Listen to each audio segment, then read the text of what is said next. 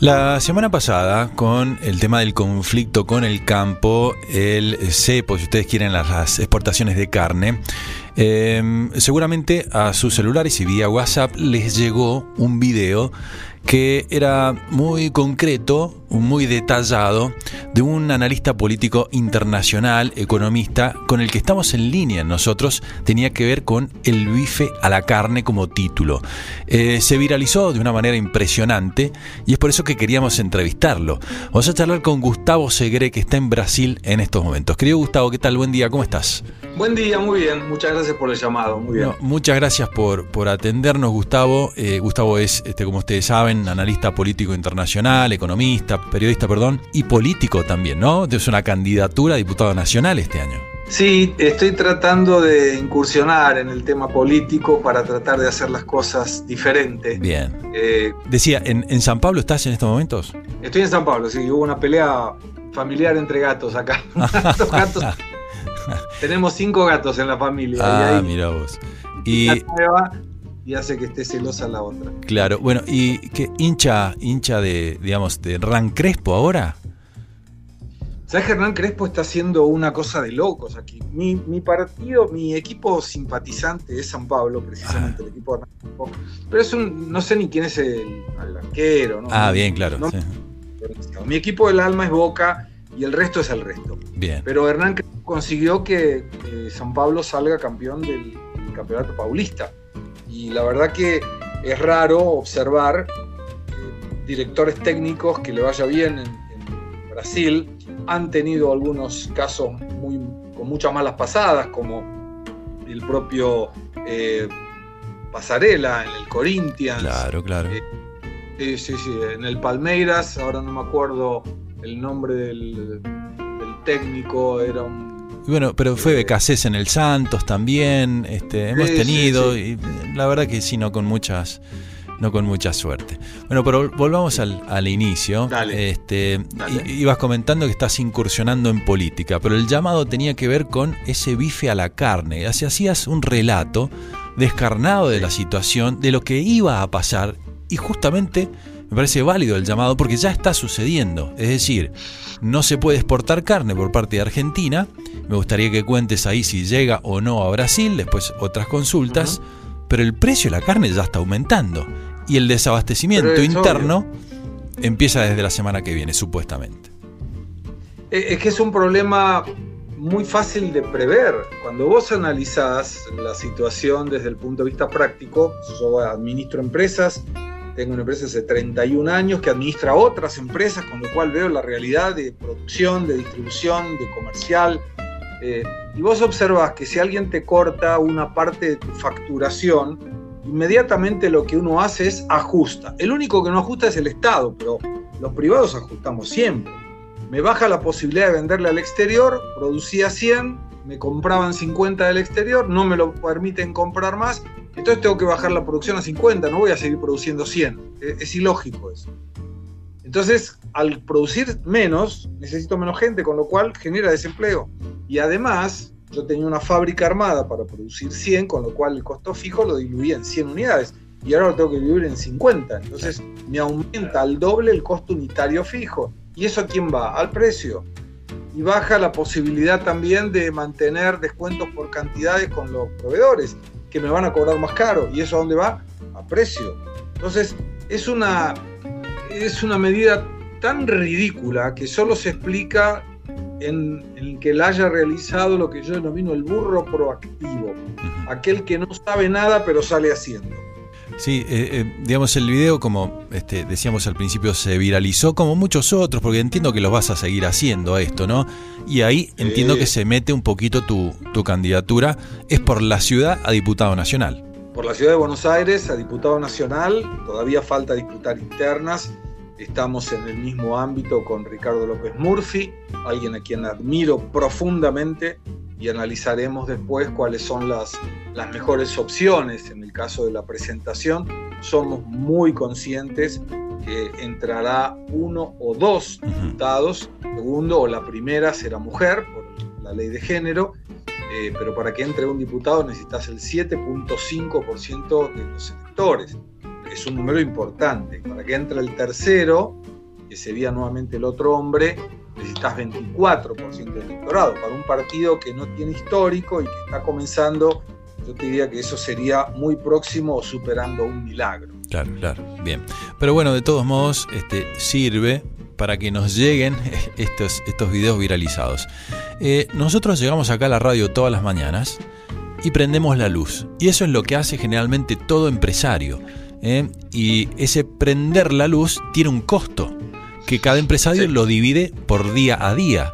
Si uno tiene feriados, ¿eh? tiene que sacarle a otros días para ponerle a esos feriados que no se van a trabajar. Con los bloqueos eh, y acaba la pregunta interesante para charlarla con vos, porque no sé si Brasil tiene bloqueos como está haciendo la Argentina. Eh, ¿Cómo ves ese tema ¿no? para con el empresariado argentino? Mira, Brasil tiene también el tema de los feriados, sobre todo por la cuestión de la pandemia. Hubo semanas en que eran feriados todos los días para que la gente no salga a la calle, pero el feriado era comercial, no era de producción. Yo en Argentina observo dos temas complicados en los feriados de, producción, que vos parás la producción y que se aplica el mismo concepto del video. Cuando vos tenés un feriado, vos tenés menos recaudación, vas a vender menos. El Estado recauda menos también. El problema es que ellos no lo ven así. O sea, es emití, imprimí papel y al demonio. Pero eh, para que vos te una idea, lo que se recauda hoy en Argentina representa el 67% del gasto público. El resto es emisión monetaria. Es una barbaridad eso. Y es una opción que el Estado tiene pero que el privado no tiene. Entonces si vos colocas eh, prohibiciones para salir, para vender, es un arrastre de la cadena productiva que impacta en el empleo y en la recaudación también, porque si vos no tenés comercios abiertos, no tenés gente que vaya a los comercios, no tenés venta de esos comercios, el comercio no necesita recuperar el stock porque no lo vende, la empresa no necesita pedirle a la fábrica porque no lo vende y la fábrica no precisa producir porque no lo vende. Y el Estado no recauda porque no, no, no se vende. Es toda una serie de incompetencias que la única explicación que yo le encuentro es que sea a propósito. No hay otra. O sea, si vos decís, esto lo estoy haciendo a propósito, porque quiero destruir la clase trabajadora, quiero destruir la clase media, quiero reventar la recaudación. Entonces, chicos, la verdad, qué bueno que hicieron esto. Pero si no fuera a propósito, esto es un desastre desde donde se lo mire. No tiene lógica. Bien, sí, es un círculo vicioso que se empieza a generar y que no, tiene fin, como vos dices, hasta que, este, bueno, mm, la, empresa desgraciadamente debería o puede llegar a cerrar. Em, entonces, comentás que Brasil, este, ¿cómo la está transitando en ese sentido? Eh, fases 1, Brasil con Bolsonaro no hizo nunca, si no entiendo mal. No, nunca hizo porque en realidad el que determina la fase es el intendente, no el presidente. Eh, por otro lado, la Corte Suprema al comienzo de la pandemia indicó que no había posibilidades de lockdown definidos que no permitieran la circulación porque eso era contrario a la Constitución Nacional. Es la misma Constitución en el término general que permite la libre circulación, el derecho de trabajar, o sea, estamos hablando de constituciones nacionales tomadas de la misma imagen de Francia, de Estados Unidos, con lo cual eh, dice lo mismo. En otras palabras, en portugués o en castellano dice lo mismo. Acá la constitución se respeta, en Argentina claramente no.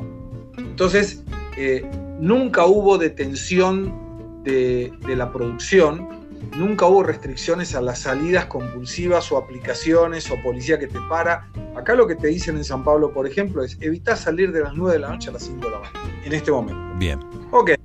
Y la gente no sale si no precisa salir. Ahora, si vos te dicen, vos estás prohibido de salir porque yo Estado te prohíbo que salga, decís, a mí vos no me prohibí nada y yo salgo. Entonces genera un efecto contrario también.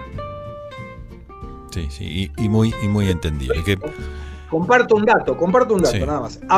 Abril 2021, Brasil recaudó, escucha bien por favor esta cifra, 43% más que el año pasado.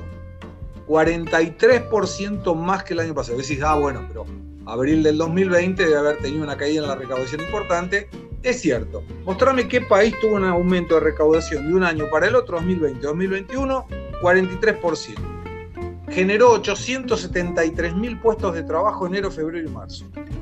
no está todavía el informe de abril. ¿Y eso por qué? Porque la gente sigue operando. Acá tenés restricciones, tenés protocolos sanitarios, pero hoy acá en Brasil, con todo el lío barro, tenés cine, tenés comercio, tenés shopping, tenés restaurantes, tenés bares. Entonces, eh, son modelos diferentes. Y bueno, al final de la carrera se verá qué modelo fue mejor. Claro, claro. Y no estamos hablando de un país que no tiene contagios. Brasil está al, tope del ranking. ¿Mm? Vos sabés que eso desde el punto de vista absoluto sí, pero cuando uno analiza en la proporción de la población, los números son muy diferentes. Hace más de un mes que Argentina tiene en proporción de población más contagios que Brasil. Más de un mes. Sin embargo, vos fíjate que las restricciones son, Argentina no deja vuelos de Brasil, pero Brasil no le pone ningún problema a los vuelos de Argentina. Ninguno. Nada.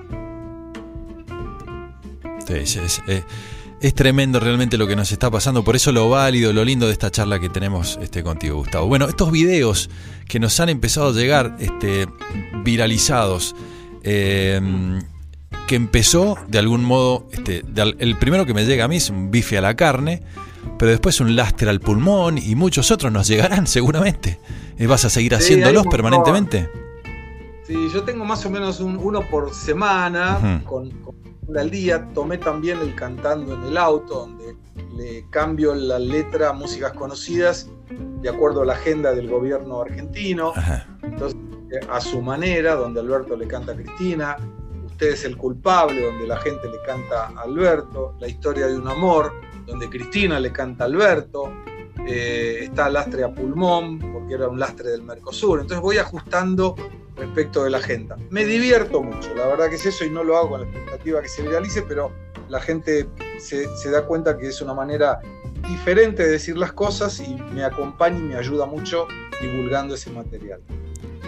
Gustavo, como siempre es un placer, muchísimas gracias por, tomarte un tiempo para con nosotros, por atendernos y este, bueno, nos encontraremos eh, eh, la próxima.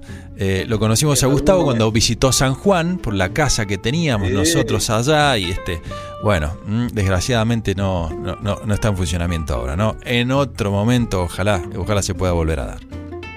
Pero vos sabés que hay una, una observación importante para quienes nos están escuchando, que es que Republicanos Unidos tiene una casa en Brasil que todos los empresarios sajoníes pueden utilizar también sin ningún Ah, bien, buen, muy buen dato entonces. Está a disposición. Sí, está a disposición para aquellos que quieran. Eh, dejo mi email si desean, es gustavo.segre.com.br, fácil, mi nombre, arroba mi apellido.com.br.